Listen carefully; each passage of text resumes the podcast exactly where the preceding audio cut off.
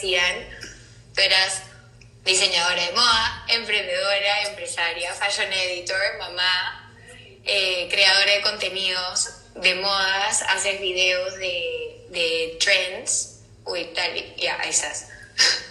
Te tengo de regreso. Cuéntanos un poco más de ti. ¿Qué más haces? Bueno, a ver, a ver. Quizás pueda fallar un poquito la conexión, que nos cuenten la gente que se conecte, porque estoy fuera de Lima, pero vamos a tratar de hacerlo mejor.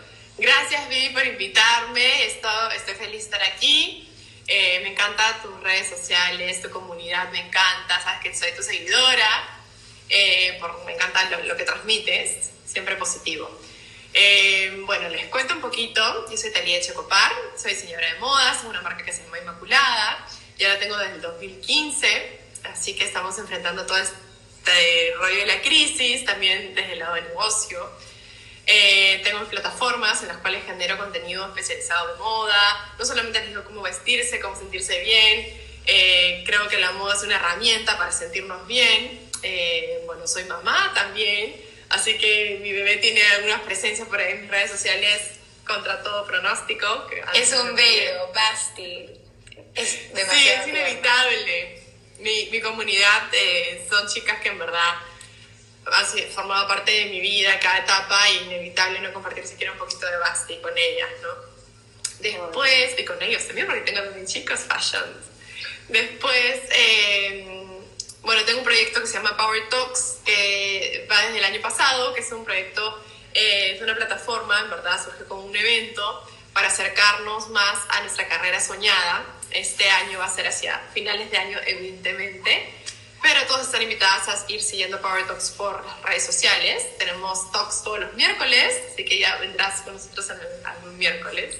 Y bueno, y nada, soy una mujer real que eh, multifacética que intenta hacerlo todo y, y, trato de transmitir eso en mis redes sociales. Soy amante de la moda, este, así que aquí estoy para conversar con una amiga, con Vivi. Obvio. Y quería empezar preguntándote cómo has estado viviendo toda esta etapa de la cuarentena, cuáles han sido tus miedos, tus emociones, cómo las has ido superando día tras día. Cuéntanos un poquito. A ver, eh, la verdad es que para mí no fue tan fácil. Eh, hay gente que está feliz, este, bueno, no feliz, entre todo acomodado, ¿no? Porque, no sé, pues, este, tener mil cosas que hacer en su casa. Yo no estoy en mi casa, estoy en la casa de mis papás, entonces sí me ha agarrado un poco como sin suelo porque soy una persona acostumbrada a tener un nivel de producción muy intenso. Eh, incluso todos mis días tienen checklist de todo lo que tengo que avanzar. Y en un momento sí, los primeros días dije, no, no entiendo. O sea, me siento como, como que no me siento yo. Hasta que me di cuenta que no pasaba nada. Que, que estamos viendo algo nuevo para todos, que nadie tiene la fórmula para saber cómo llevar estos días y me entregué un poquito.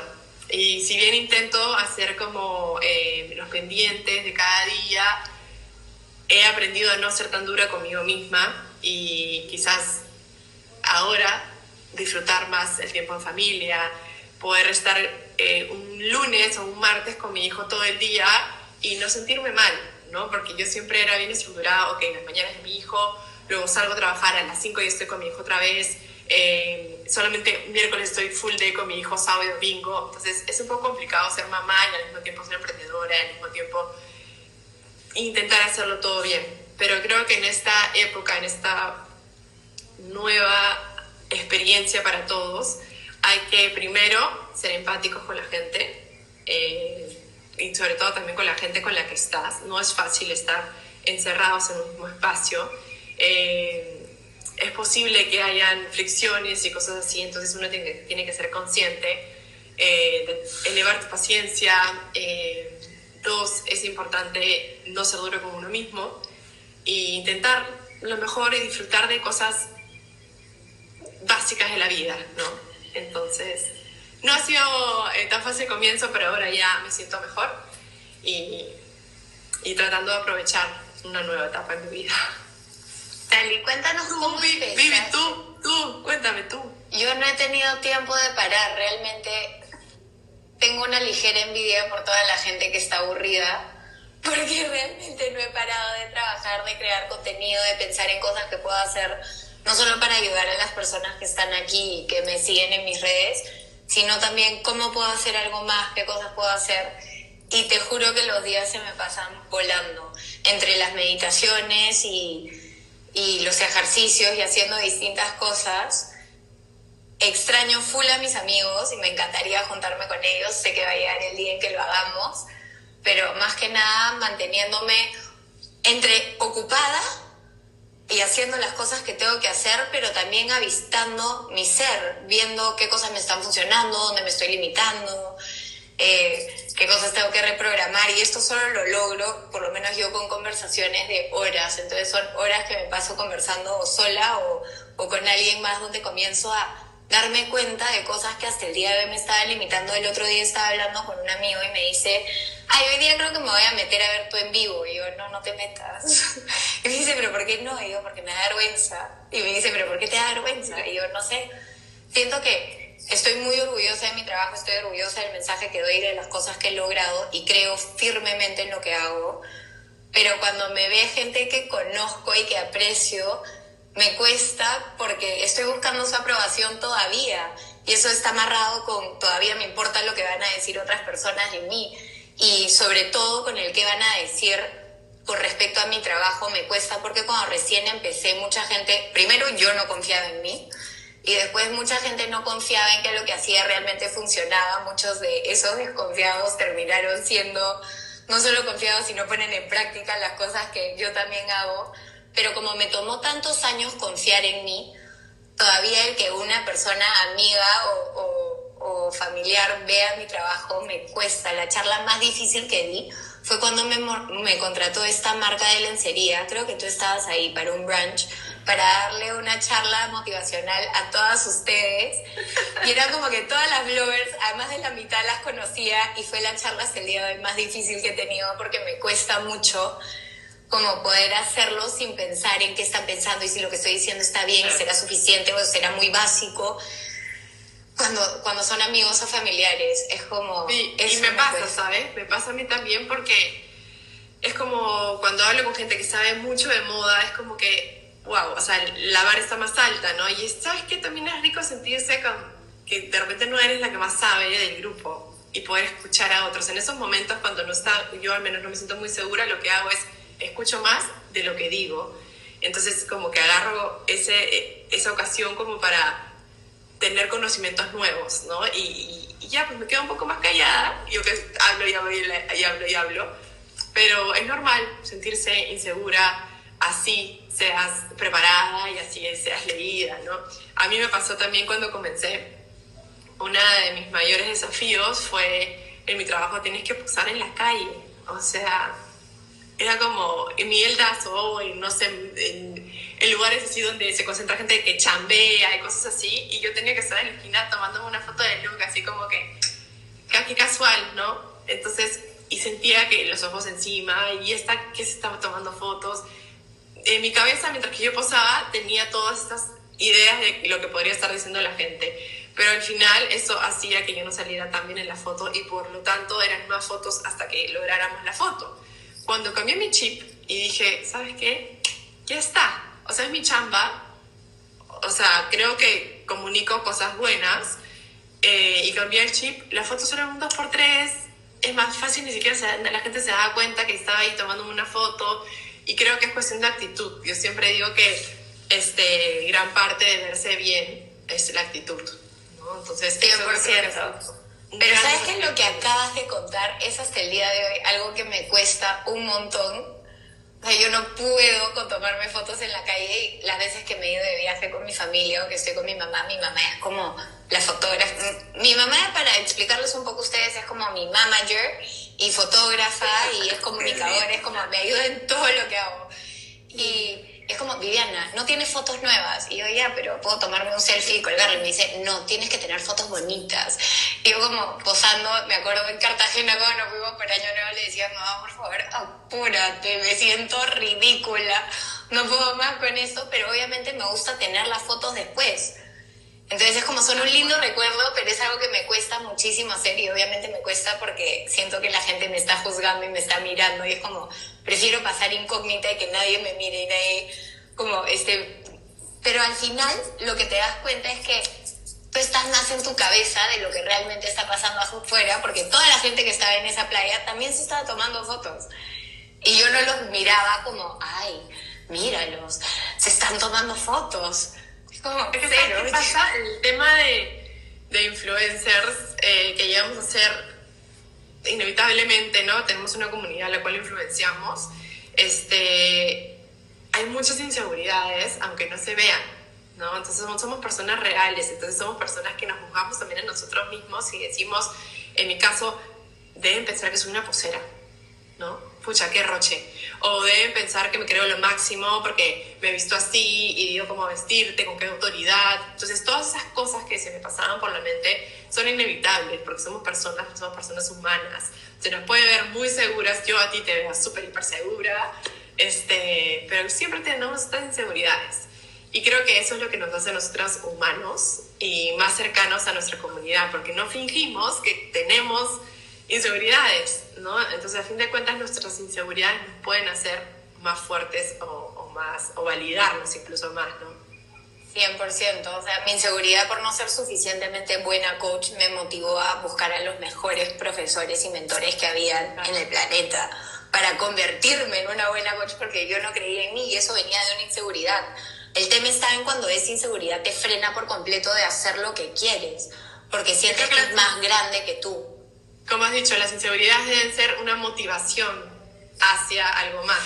Si las puedes usar, no está mal tener inseguridades, pero si las dejas, como dices tú, estancadas, sí. Y siempre la misma inseguridad te va a achacar toda la vida, eso sí ya. Pero yo me acuerdo que tenía una amiga que la quiero muchísimo y que cada vez que entramos en una discoteca, no sabes la inseguridad, escúchame, hasta tenemos que ir al baño. O sea, pero yo empecé a hacerle un ejercicio que cada vez que entrábamos le decía en el oído, bueno, eres la más linda del mundo. O sea, es increíble, eres una mamacita, come on. O sea, ponte el reggaetón en el oído y entremos. Y te lo juro que poco a poco fue cambiando su chip de cómo entrar y se sentía mejor. Para ella era una ansiedad enorme salir simplemente a la discoteca, exponerse a chicos, a chicas, a miradas. Y no tenía, creo yo, deben haber tenido mil razones dentro, pero aparentemente no hubiese, nadie se hubiese imaginado todo lo que le pasaba en la mente. Entonces yo creo que es cuestión de, de, creértela un poquito y usar tus inseguridades para cuestionarte por qué son y hacer algo al respecto, ¿no? Y, te puede llevar, imagínate tú, o sea, ya eres una coach y has viajado por el mundo y todos los conocimientos que tienes increíble. Y sigo aprendiendo y algo que tengo claro es que nunca voy a saberlo todo y siempre voy a, van a haber cosas nuevas por aprender y metodologías nuevas que se inventan y que van saliendo. Entonces es como un constante recordatorio de que por un lado somos suficientes como somos, pero por el otro lado no puedes creértela jamás. Es como confía en ti, pero siempre repito, confianza no es igual a arrogancia. Confianza no es creer que somos mejor. Justo una chica preguntó, ¿por qué otras personas dicen que tenemos que confiar en nosotros todo el tiempo? Y mira, ponte a pensar en un día normal. Tú te despiertas, vas a la calle y te cruza un convista, te molestas. Ves a alguien que te parece guapo y dices, uy, qué mamacita eh, o capacito, pasas por no sé dónde y pasa algo más. Entonces constantemente estamos sintiendo diversas emociones y teniendo diversos pensamientos dependiendo de lo que pasa con nuestro día y nuestra vida en general. Yo no sé si llegamos a un punto en el que te sientes segura 24/7. Yo no he llegado a ese punto. Sé que sentirnos segura de una misma y querernos a nosotros mismos nos ayuda a tener esa base sólida donde podemos construir hacia, hacia arriba y poder lograr cosas más allá de nuestras inseguridades, más allá de nuestros miedos, porque no permitimos que eso nos defina. Entonces, para la chica que preguntó esto, creo que es súper importante tener seguridad en uno mismo y querernos y amarnos y aceptarnos, pero también saber que es un proceso, que esa seguridad no estar ahí 24/7, así como tu felicidad no dura 24/7, así como la tristeza tampoco lo hace, ni lo bueno ni lo malo dura 24/7, somos cíclicos, vamos cambiando de emociones y de sensaciones y de pensamientos constantemente. Pero si te sientes bien, y por eso ahora quiero entrar a preguntarte, ¿cómo hiciste para empezar, ¿qué te motivó? ¿Cuáles eran, ¿Qué era lo que te frenaba cuando empezaste? ¿Cuáles eran tus grandes miedos? ¿Y, y qué fue eso que te hizo saltar a la piscina y hacerlo más allá de esos miedos? yo soy una persona que, que le gusta primero aprender cómo hacerlo para luego hacerlo. Soy como medio cuadriculada, ¿no? En ese sentido. Y todas las personas me decían, ¿por qué no lanzas una marca? ¿Por qué? ¿Por qué? ¿Por qué no? ¿Por qué no? Y yo siempre decía, no es, no es el momento, no estoy listo todavía, no es el momento. Entonces, yo creo que no hay que adelantarlo, ¿no? Entonces, yo quería estudiar siquiera algo base eh, que me permitiera a mí estar más segura de poder lanzar una marca. Y así fue, y así lo hice.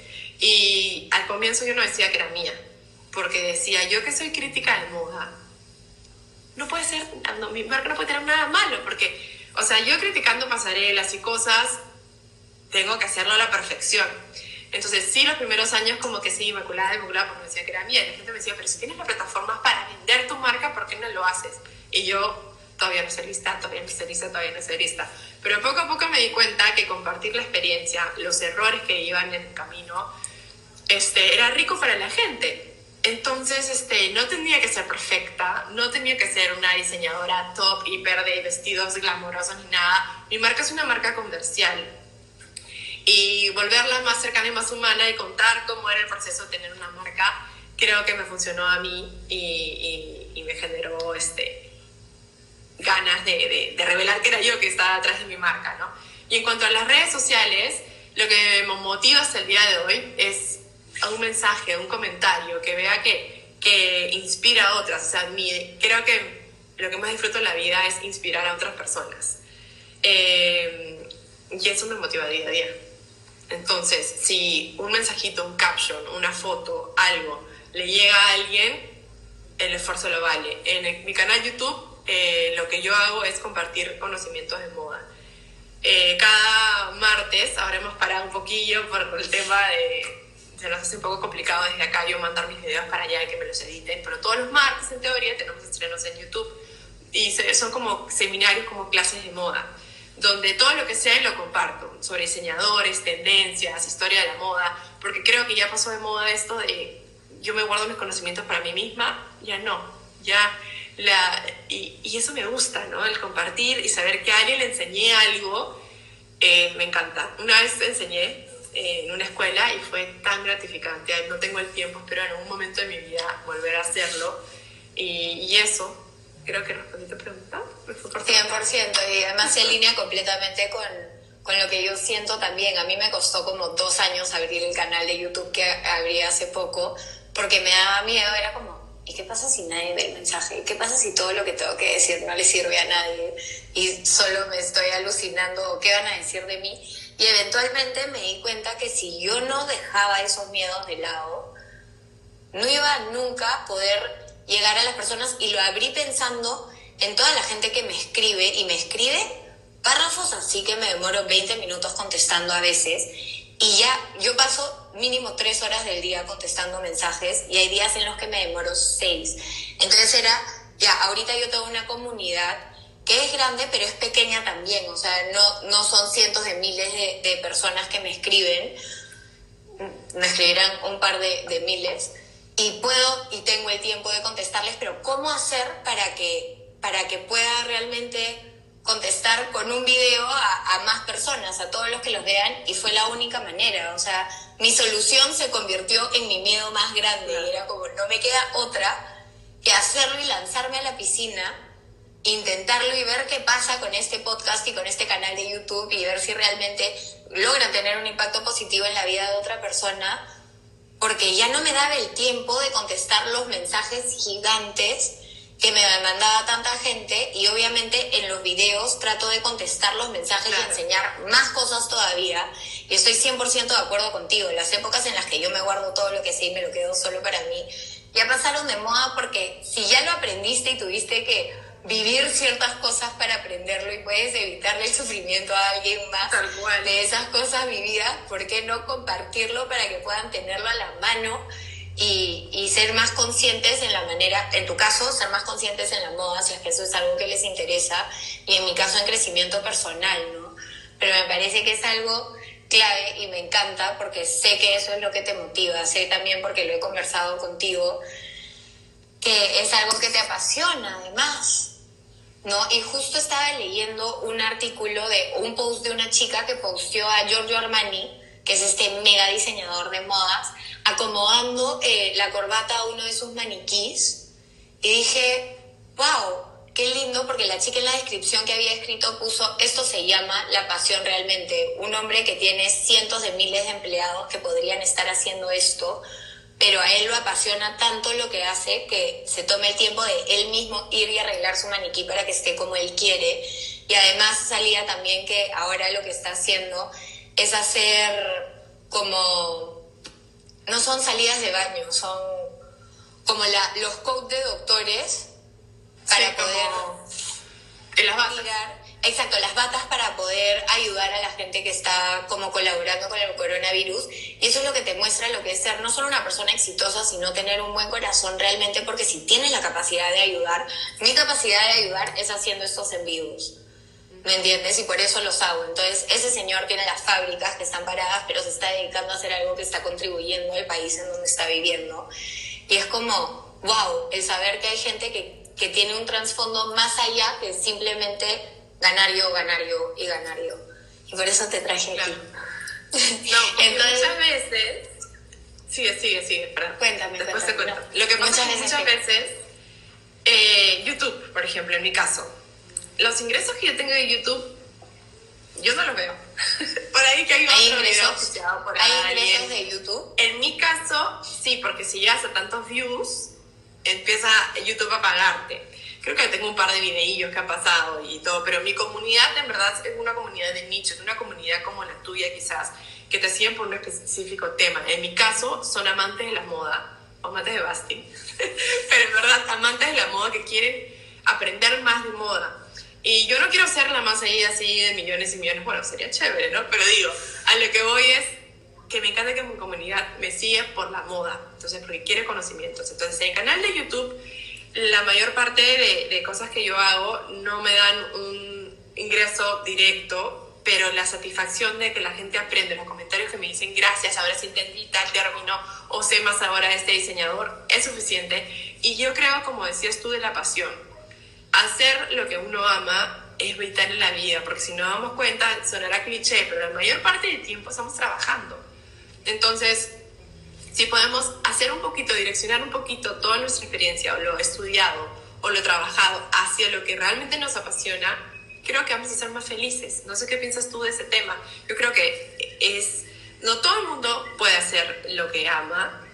Creo que tenemos la suerte poder dedicarnos a lo que amamos. Pero en mi caso me ha funcionado empezar bien de joven y experimentar, experimentar para cuando ya ahora que tengo una familia, poder estar en un lugar y hacer las cosas que me apasionan. Pero de chivola hice de todo, viajé, este, estudié, experimenté, trabajé aquí, allá, allá, y allá, porque es el momento para ello. Y recién ahora puedo yo sentirme satisfecha de que estoy en el lugar indicado y haciendo lo que me gusta, ¿no? Y siempre va a haber más cosas que quieras hacer y siempre vas a decir que hay más y más y más, pero si siquiera estoy en el rubro que me gusta, que antes lo veía yo como un hobby. Y cuando me fui a estudiar a París, a Marangoni, que fui a estudiar la gerencia de marcas de moda y lujo, creo que tú también lo estudiaste. No, yo estudié dirección de arte y estilismo. Bueno, en la misma escuela, pero en Londres, ¿no? Estábamos como uno en Londres y uno en París y no nos conocíamos. Yo escuchaba de ti, escuchaba nomás de ti. Pero, este, porque Vivi tiene su pasado de la moda, de que ya no es de ya. bueno, entonces cuando me fui allá, yo dije, ya no vuelvo más, porque en Perú, ¿qué voy a estudiar? ¿Qué voy a trabajar de moda? Al final terminé volviendo y no me arrepiento para nada. Y, y siento que la, en Perú se necesitaba mucha moda y apreciaron mucho mi trabajo, así que ya te contaré más adelante, no sé si nos alcanza el tiempo, el cómo me volví yo fashion blogger. Eh, que fue sin querer, fue las señales de la vida que, que me direccionaban para yo fashion, ¿qué decía? Y fue una marca de retail que me dijo, te necesitamos, escribir bien de moda, este, te vistes bien, me gustaba cómo me vestía, y incluyete acá en el team de Fashion Bloggers. Y yo no entendía, decía, ya, bueno, vamos a ver. Entonces, este debe ser lo que te va pasando También este, este mi Basti. Lo escucho, lo escucho. También el, tener un radar prendido y todo lo que te está pasando y decir hacia dónde ir, que sea lo que te late, también es muy importante en la vida, ¿no? Porque puedes irte por el camino seguro eh, o puedes irte por lo que te late. Yo en mi vida soy bien así, me voy por lo que me late un poco más. Este, y hay un montón de preguntas, qué lindo, ¿no? Sí, y justo les estoy anotando una serie que acabo de ver, que es justo es una señora que se convirtió en la primera negrita mujer millonaria de Estados Unidos, la primera mujer de color millonaria de Estados Unidos. Y te juro que vi su serie y dije, mierda Viviana, o sea, estás en nada con todo lo que podrías estar haciendo a comparación de esta señora. Nada la paraba, una locura. Y creo que es, voy a ver si puedo ponerle pin al comentario para que, ahí está, así se llama la serie y esta señora no tenía vergüenza de nada, buscaba las cosas que quería y demostró cómo cuando uno realmente quiere algo, ve la manera de hacer que suceda. Como no hay quien te pare. Y esta serie lo demuestra y creo que es muy inspiracional y te da esas fuerzas o esas ganas de, salir a buscar y, y, a buscar las oportunidades, porque las oportunidades, que nos lo han repetido mil veces, no siempre te van a tocar las puertas. Entonces, una cosa es trabajar en nuestra mente, trabajar en cómo nos vemos, porque al final la primera impresión entra por los ojos. Entonces, es algo muy importante también, y así como tú dices, el vestirnos bien y arreglarnos nos hace vernos mejor, por ende nos hace sentirnos mejor con nosotros mismas también. No es lo único que hay, que siempre se los he repetido, yo amo vivir en pijama, pero también me doy cuenta que en los momentos que me arreglo, hoy día me he arreglado extra, porque sabía que venía Talía y tenía que estar más presentable que nunca. Y yo estoy con el pelo que no sé cómo peinármelo, pero acá no traigo ni una plancha ni nada. Pero tú estás en el campo, yo no, yo estoy en mi casa, no, no te excusa. Entonces era como, tengo que salir bonita Talía siempre para regia. Y es súper importante el sentirnos bien con nosotros mismos, el confiar en nosotros mismos y en este, en esta serie creo que los puede inspirar muchísimo a que se den cuenta que gran parte de nuestras limitaciones están en nuestra cabeza. Cuando nosotros realmente comenzamos a trabajar en lo que hay adentro y tomamos acción, que es algo que siempre repito, a veces nos olvidamos que hay que tomar acción para lograr a que las cosas pasen, que fue lo que yo hice, el canal de YouTube, al igual que tú me imagino, yo no tengo ningún auspiciador, por el momento por lo menos, sale de mi bolsillo, pero es la contribución que yo quiero hacer y obviamente no he llegado a la cantidad de views para que YouTube me pague, pero nada. Nada, ¿Me entiendes? Pero, pero era lo que yo podía hacer para contribuir y para expandir el mensaje y para, para poder ayudar a más gente. Y fue algo que hice de corazón. Y si algún día se vuelve en una oportunidad de negocio, pues maravilloso. Pero hoy en día no lo es es algo que disfruto hacer. Y una vez que lo hice más allá del miedo, es algo que la gente que sí ha visto los videos me pide y me escribe por mensajes me dicen todo lo que los ha ayudado y ya simplemente eso es como valió la pena la inversión. ¿Me entiendes? Y me da ganas de seguir creando más cosas diferentes que tengan la posibilidad de crear un impacto en la vida de la gente que le resuene, porque esa es otra cosa, también aprender que no todos van a estar alineados con lo que nos gusta, no todos van a estar, que es algo que me encanta de ti, tú tienes muy claro que a tu gente le gusta lo que tú haces y que por eso te siguen y que tú estás en un nicho. Y cuando realmente entiendes eso, entiendes que lo que haces no es para todos, te deja de costar tanto el rechazo, te deja de costar el hecho de que una persona te lo critique o que una persona te diga que lo que estás compartiendo o estás haciendo no es suficiente, porque seamos claros, nunca vamos a ser suficiente para todo el mundo. Siempre va a haber alguien que no esté de acuerdo o que no le guste y es darnos cuenta que tenemos que pasar esa barrera e ir más allá de ese miedo y más allá del que dirán, porque al final el que dirán no te alimenta, el que dirán no te suma, no te contribuye, a menos que sea... dime. Lo que hago yo en mis redes es este... Gracias a Dios tengo pocos haters, pero creo que es porque uno se mantiene en su esencia, ¿no? Este, es muy importante como que conocerte a ti mismo, saber quién eres, y trabajar en siempre ser coherente con quién eres. Justo hablábamos antes de, de, este, de este en vivo sobre ser siempre uno mismo, ¿no? Y eh, que nos dimos un ejemplo, ¿no? El tema del TikTok, ¿no? Es una tendencia que ahora, a ver si empezamos a hablar sobre las tendencias. Eh, el TikTok es una tendencia ahora. Y cuando me enfrenté a que existía TikTok, dije, uy, ya, ¿qué hago? ¿Entro o no entro? Yo tengo 36 años. Para mí TikTok eran mis sobrinas que jugaban a hablar frente a la cámara, pero después vino la fiebre de TikTok y dije, uy, pero yo creo que una red social más en mi caso es un divorcio. O sea, yo no podría manejar una red social más. Quizás lo usaría para hacer algunos videos y subirlo en el, Instagram, pero siento que no va con mi esencia. Me encanta, pero no soy yo. Entonces es importante, hagas lo que hagas, como que tener definido quién eres tú, como si fueses tú una marca, tu ADN, y hacia dónde vas, qué va contigo y qué no. No seguir como carnerito a, a todos la, a, a, la manada porque es la tendencia. Y te lo digo yo, que soy especialista en tendencias, que dicto las tendencias, que van, lo que va a estar de moda, que las tendencias no son para todos. O sea, si no te sientes cómoda, no tienes que obedecer la tendencia. Eh, yo cumplo la función en mi canal y en mis redes de comunicar qué va a estar de moda porque también me dirijo a marcas, a gente que diseña, entonces les tengo que decir qué colores van a estar de moda, qué siluetas, porque al fin de cuentas quieren vender. Ya más allá de ello, eh, del lado de usuario, si lo usas o no lo usas, yo creo que tienes que priorizar si va contigo. También lo que trato de comunicar es que no tienes que cambiar todo tu guardarropa temporada tras temporada, sino puedes desempolvar algunas cosas que tienes que ver con la tendencia o comprar una u otra cosita que le den como actualidad a tu guardarropa, ¿no? Entonces, a lo que voy es, el ADN de cada persona es muy importante definirlo como si fuese una marca y eso te va a dar como seguridad o un piso eh, de quién soy y por lo tanto luego cómo lo voy a hacer o hacia dónde voy a ir, ¿no? Y además las tendencias, me encanta lo que has dicho, porque es muy cierto y las tendencias no solo están en la moda, están en todo. En general, en un momento una, hubo tendencias de qué cosas comer, en otro momento van a haber tendencias de qué cosas ponerte y la tendencia de la moda cambia constantemente, pero lo que tú dices me parece muy, muy importante recalcar. Es como, las tendencias van a cambiar todo el tiempo, pero ¿qué quieres tú? ¿Quién eres tú? ¿Cómo te defines? ¿Me entiendes? Más allá de estas tendencias, porque como tú dices, o sea, gente que te sigue, diseña, estudia moda y tiene que estar informado de estas tendencias para nosotros bueno, yo trabajé en el mundo de la moda durante años. Ya cuéntale, cuéntale, cuéntale. Estudié moda en Londres, eh, hice mi carrera ahí, me contrataron en París, entonces me gradué y me mudé. Trabajé dos años en L'Officiel, que es una de las revistas más importantes de Francia, de París. Ah, incluso más que Vogue en Francia.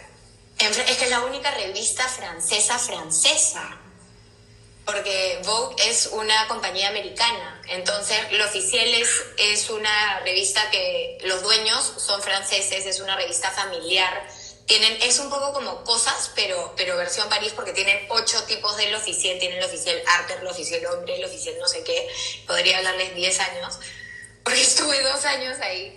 La gente con la que trabajaba amaba su trabajo, llegaban las colecciones nuevas cada vez que teníamos un shoot y la gente bajaba porque además era en el sótano donde estaba como el guardarropa para preparar las cosas antes de irnos a un shoot y bajaba y tocaban las cosas y veían los zapatos y se querían probar los vestidos y yo en mi mente era como, por favor, tengo que organizar todo esto para poder estar listos para las fotos, ¿me Salgan del cuarto.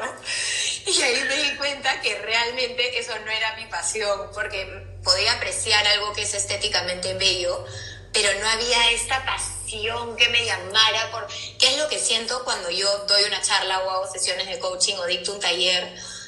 Es como siento esta pasión que veía en, en mis compañeros de trabajo en París.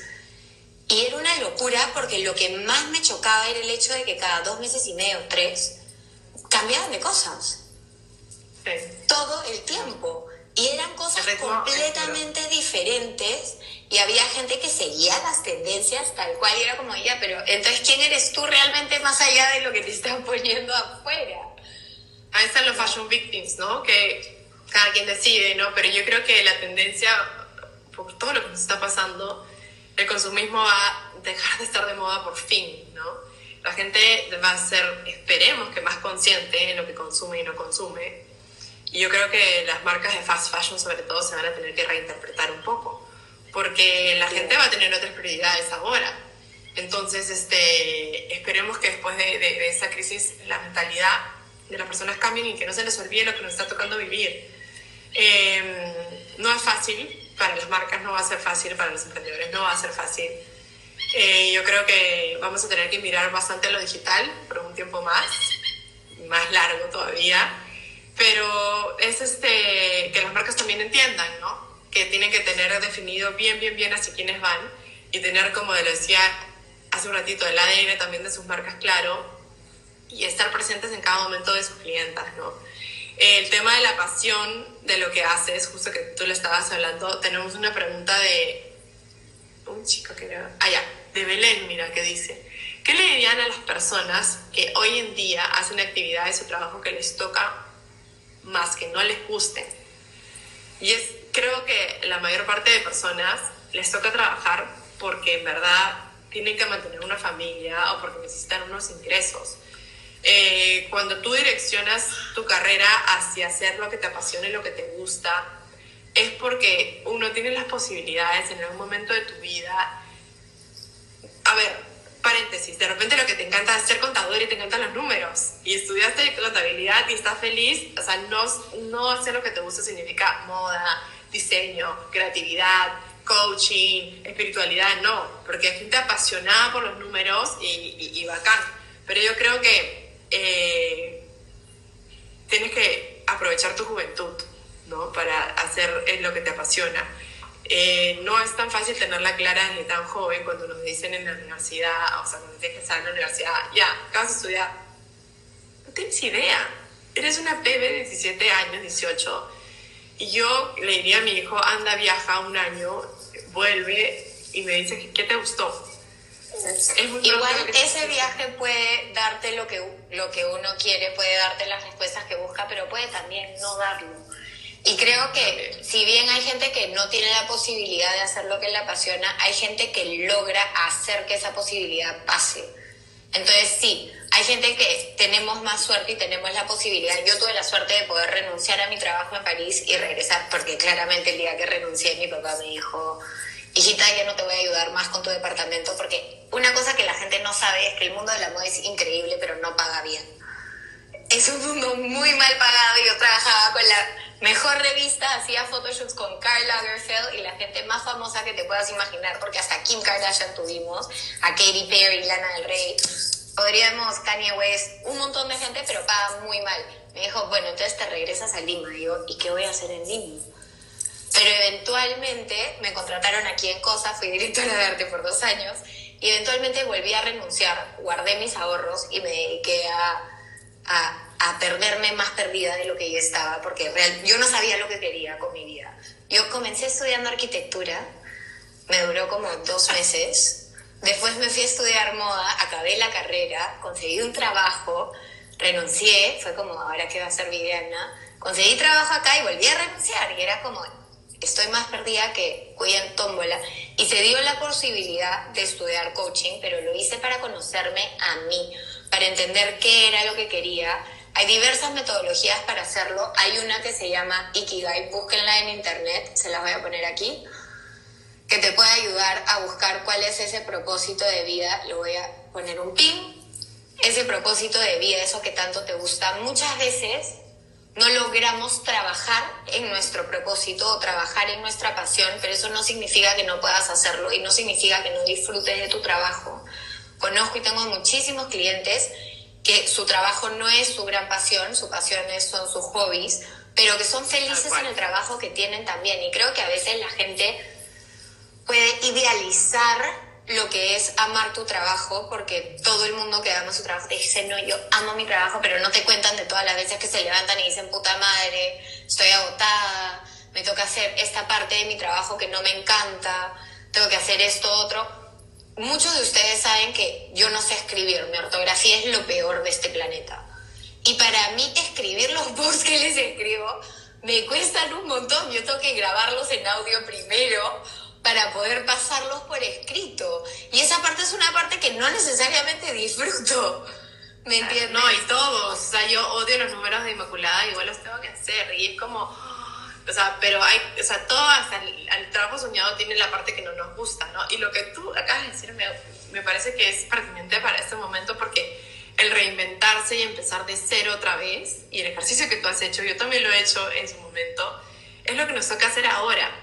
Y, y no está mal volver a empezar, ahora vamos a tener que volver a empezar absolutamente todos.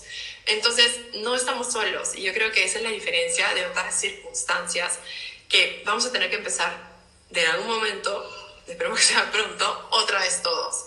Y, todos juntos, y, creo que la gente va a empezar a ser más solidaria porque va a tener conciencia y apreciar más las cosas, ¿no? Nosotros, para volver al tema que nos toca vivir, estamos viendo algo que creo que era inevitable en algún momento, ¿no? O sea, el planeta nos estaba pidiendo un chepi y, y nos lo pedía hace tiempo y no le quisimos hacer caso y estamos ahorita, o sea, ¿cómo pretendíamos estar, como dijo el Papa? Porque yo también escucho de, de, de, de todas las, las vertientes, escucho información, el mismo Papa te decía, ¿cómo pretendíamos estar, o sea, pretender tener salud en un mundo enfermo? Y espero que también en el sentido de la moda también, o sea, el, el consumismo, los malos pagos, el abuso de, de manufactura, o sea, es un nuevo comienzo, un nuevo comienzo a nivel macro y un nuevo comienzo también a nivel mini de nuestras casas, de nuestra familia, nuestra formación. Eh, estoy escribiendo mucho nuevos objetivos, nuevas estrategias. Por más que había otra pregunta que nos decían cómo se organizan en estos momentos, mira, de todo lo que escribo que quiero hacer en todos los días, hago la mitad. O sea, ya, y no importa, pero también es bueno para reflexionar y saber cuando todo esté bien otra vez, qué quieres hacer y no solamente el qué quieres hacer, sino el cómo lo vas a hacer. Muchas veces la gente se queda en el qué y se necesitan estrategias. Entonces es el momento para planear las estrategias y saber y conocernos más uno mismo y conocer a la gente que está contigo en esta cuarentena, porque también creo que no es en vano la gente que te está tocando vivir a tu lado, este, tampoco es en vano, ¿no? Entonces, este, no sé, lo puse feeling, ¿no? Pero me encanta. Porque nos estás contando lo que realmente está dentro de tu corazón. Y estoy de acuerdo con todo lo que has dicho, porque al final, y justo ayer en el en vivo estábamos hablando del medio ambiente y la chica nos contaba cómo todo este cambio que hemos visto, todo este respiro que le hemos dado al planeta, si terminando la cuarentena regresamos a la normalidad, todo eso, o sea, todas esas aves que han regresado, las aguas cristalinas de Venecia, la reducción de, del nitrógeno y el CO2 en el ambiente regresa a cero en un minuto. Me dijo, si nosotros no tomamos acción y esto no nos hace despertar y tomar conciencia, regresamos a cero y al tratar de levantar la economía vamos a sobreproducir y sobregenerar y puede que el impacto que tengamos sea peor del que teníamos antes. Entonces, yo creo que nada es coincidencia, que todas las cosas que vivimos en nuestra vida pasan no solo por algo, sino para algo, para mostrarte algo. Y cuando cambié el por con el para, comencé a encontrar muchas respuestas a todas las cosas que me habían ido pasando. Y respuestas que no eran excusas, respuestas que eran enseñanzas, respuestas que me habían mostrado algo más allá de la situación y de la manera en la que yo le estaba mirando como tú dices, nos toca reinventarnos. La creatividad que tenemos es ilimitada. La gente dice que no es creativa y yo te pregunto, ¿cuántas veces te armas cuentos en tu cabeza que los vuelves tan creativos y sobre todo cuando los cuentos son negativos en lo que puede llegarte a pasar, podemos armar hasta telenovelas. O sea, somos realmente creativos para armar de nada algo gigante, pero no hemos sabido usarlo para el otro lado para todas las posibilidades que podríamos tener y para todas las cosas maravillosas que sí podrían pasar después de experimentar esto. Muchísimas de las personas que están en casa están tomando este tiempo para reevaluar cuáles son mis valores como persona, qué es realmente importante para mí. Tú no sabes la cantidad de gente que me ha escrito diciendo, Vivi, tengo un montón de cosas y en esta cuarentena me he dado cuenta que no necesito ni la mitad de cosas que tengo. Es tal cual es como le había puesto la importancia tanto a todo lo externo que me había olvidado de mí, me había olvidado de quién era, me había olvidado de las relaciones, de la gente que me rodeaba, me había olvidado de muchísimas cosas. No, me parece como que válido y me encantaba el que has dicho el por, eh, para, que reemplaza el para, no me había dado cuenta, pero es dejar el pasado, que es el por, y enfrentar el futuro, que es el para, o sea, me lo quedo. Ese es mi aprendizaje de esta charla por, reemplazado por para, me encanta. ¿Para qué pasa en esto? Acá tenemos también, mira, que es una pregunta que me gusta, mira, ¿cómo hacer de Steven? ¿Cómo hacer con la inseguridad que tenemos físicamente por los comentarios de los demás? Pucha, si nos vamos a estar viendo los comentarios de los demás, mira, a mí me dicen hasta cachetona, que, que estás hablando, que frentona, que los ojos se te salen, que, o sea, mil cosas físicas. Lo físico, al final de cuentas, es solamente como que estamos portando este cuerpo y hay que llevarlo lo mejor que podamos, sobre todo de salud, ¿no? Entonces, y la moda también te hace sentirte mejor. Entonces, puedes, no sé, pues tener unas caderas enormes porque así es tu cuerpo y que de repente te generan inseguridades. La moda te ayuda a disimularlas, a, a, equilibrar un poquito por aquí, un poquito por allá. Un corte de pelo te puede disimular un poco los cachetes, ¿me entiendes? O sea, hay miles de herramientas que tenemos y de repente la moda que se percibe como frívola te pueden ayudar. Pero más que nada, creo yo, eso es lo de afuera para adentro. El tema de, la, de, de, sentirte, o sea, la inseguridad que te generan los comentarios de otros es de adentro hacia afuera. O sea, te hacen un comentario, siempre digo, y se voltean y viven su realidad. Y siguen viviendo su rollo y se olvidaron del comentario que de repente te ofendió a ti, que te sigue doliendo hasta el día de hoy.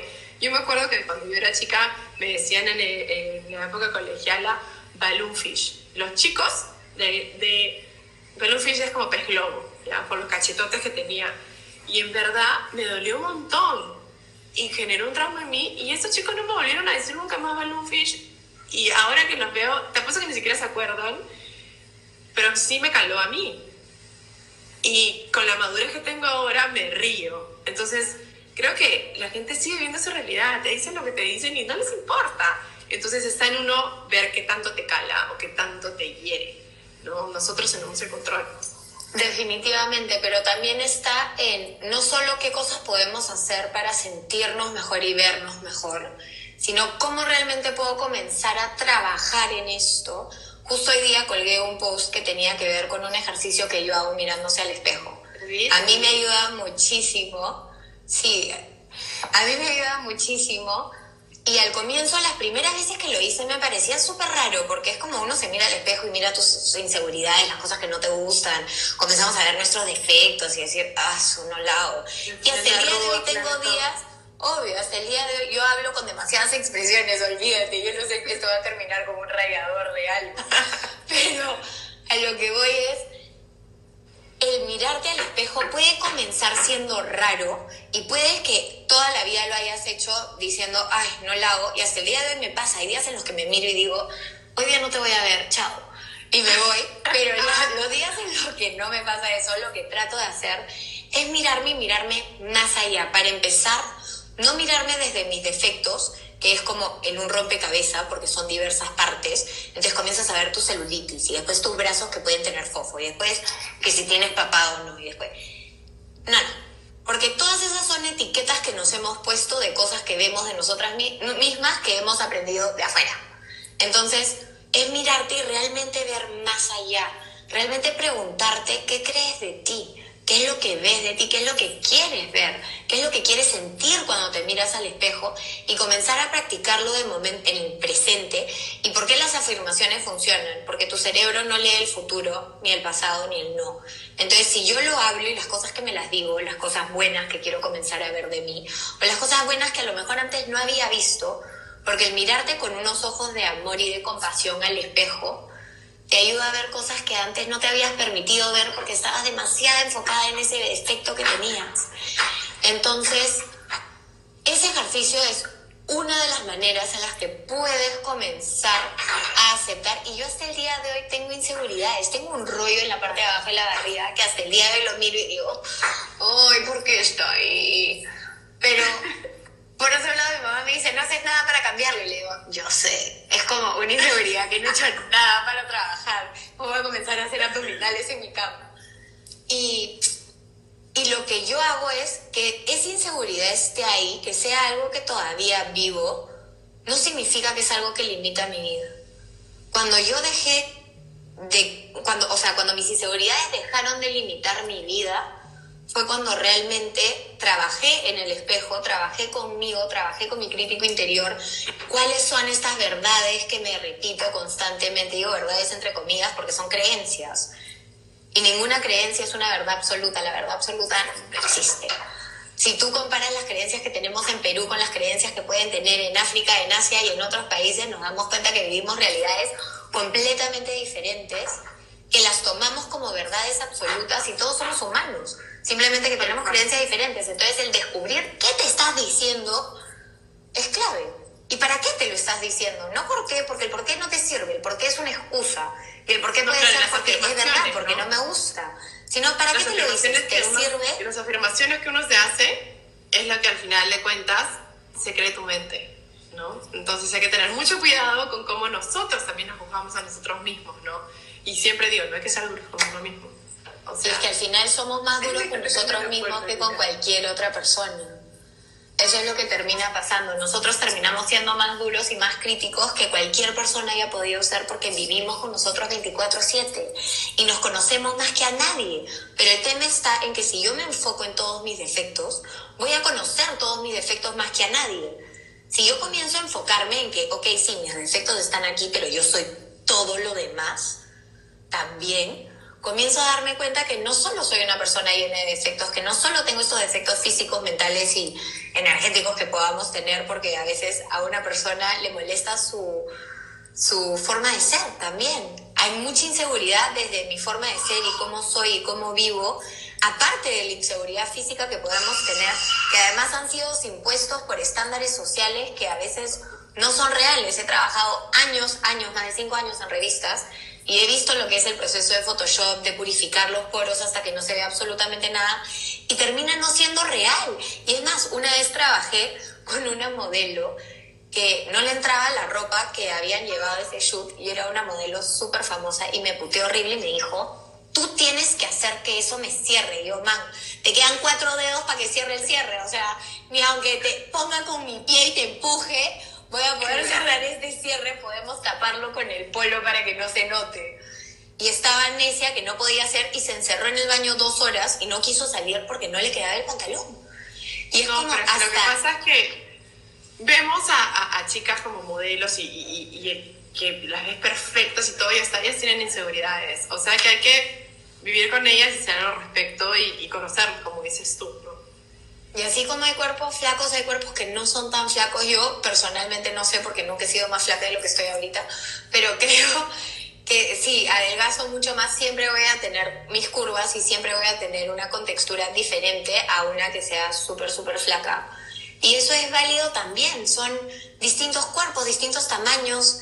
A mí me encanta ser chata y todo el mundo toda la vida me decía, ay, pero eres súper chata y yo. Y, entro en todos lados y estoy más cómoda en los asientos de avión ¿Me entiendes? ¿Por qué, ¿Por qué ser chata tiene que ser algo malo? Y creo que estamos tan acostumbrados a lo que nos dicen otras personas y comenzamos a vernos desde lo que nos dicen otras personas y nunca nos vimos desde lo que podemos pensar o decir nosotros. Jamás nos vimos desde ahí. Cuando yo pesaba 105 kilos y me hacían bullying y comía sola sentada en el baño del colegio porque no tenía amigos, mi mamá se encargaba de hacerme ver todas estas cosas y te juro que estaba haciendo limpieza de cuarto y he encontrado unas fotos de yo posando y yo me sentía regia y era un pequeño chanchito. Y vi esas fotos y dije, mierda, eso se llama tener personalidad. Y eso se llama que te valga tres carajos lo que piense el resto de personas y poder ser tú mismo. Y al final no significa que nunca tuve inseguridades, porque en ese tiempo tenía inseguridades, pero hacía y vivía cosas más allá de esas inseguridades también. Me limitaban en muchísimo, hoy en día no tanto. Y todo es un proceso, todo es cuestión de costumbre. Nuestra mente va a lo que es familiar. Y si para ti ha sido familiar criticarte durante cuántos años tienes, bueno, quítale fácil siete hasta que comenzaste a criticarte, desde ahí te criticas. Entonces, ¿cuántos años han sido? La crítica es algo que tenemos muy a la mano. Entonces, tenernos paciencia es clave para lograr dejar de criticarnos, bajar el tono de la manera en la que nos hablamos, exteriorizar nuestro crítico interior y darnos cuenta que eso que nos estamos diciendo no es necesariamente lo que somos, sino es lo que estamos eligiendo ver de nosotros mismos. Y ese crítico también nos muestra las cosas que a lo mejor nos ayudaría si cambiamos.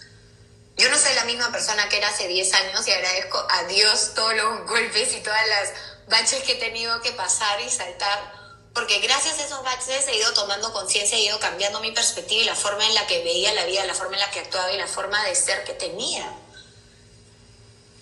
Sí, la verdad es que eh, muchos se pueden criticar de fuera, pero yo creo que lo más peligroso es la crítica que tiene uno mismo hacia sí mismo. Entonces, no seamos tan este, críticos con uno mismo, ¿no? Y aprendamos a conocernos. Esa es como el, el, la clave, ¿no? Para saber cómo lidiar con nuestras inseguridades. Definitivamente. Talita, se nos va a acabar el envío y vamos a seguir haciéndote preguntas. Ya son las 7 y 56. No, y mi bebé ya está que toca la puerta así, tipo. Ya te vi, ya te vi. Escucho a Bastro, es como, mamá. Ven, mamá, si quieres traerlo, pues. Ya, ya, mi está Que venga Vamos a, a traer a Basti, que venga Basti. Obvio. Pero bueno, sí, todo empieza por una misma. Sé que Tali está trayendo a Basti ahora. Quiero agradecer a todos los que están aquí por quedarse con nosotros, por ver este en vivo. Gracias a ti, Tali Bella. ¡Ay, mírelo, pues! ¡Hola, Basti! Gracias, Tali Bella, por haberte dado el tiempo de estar aquí con nosotros.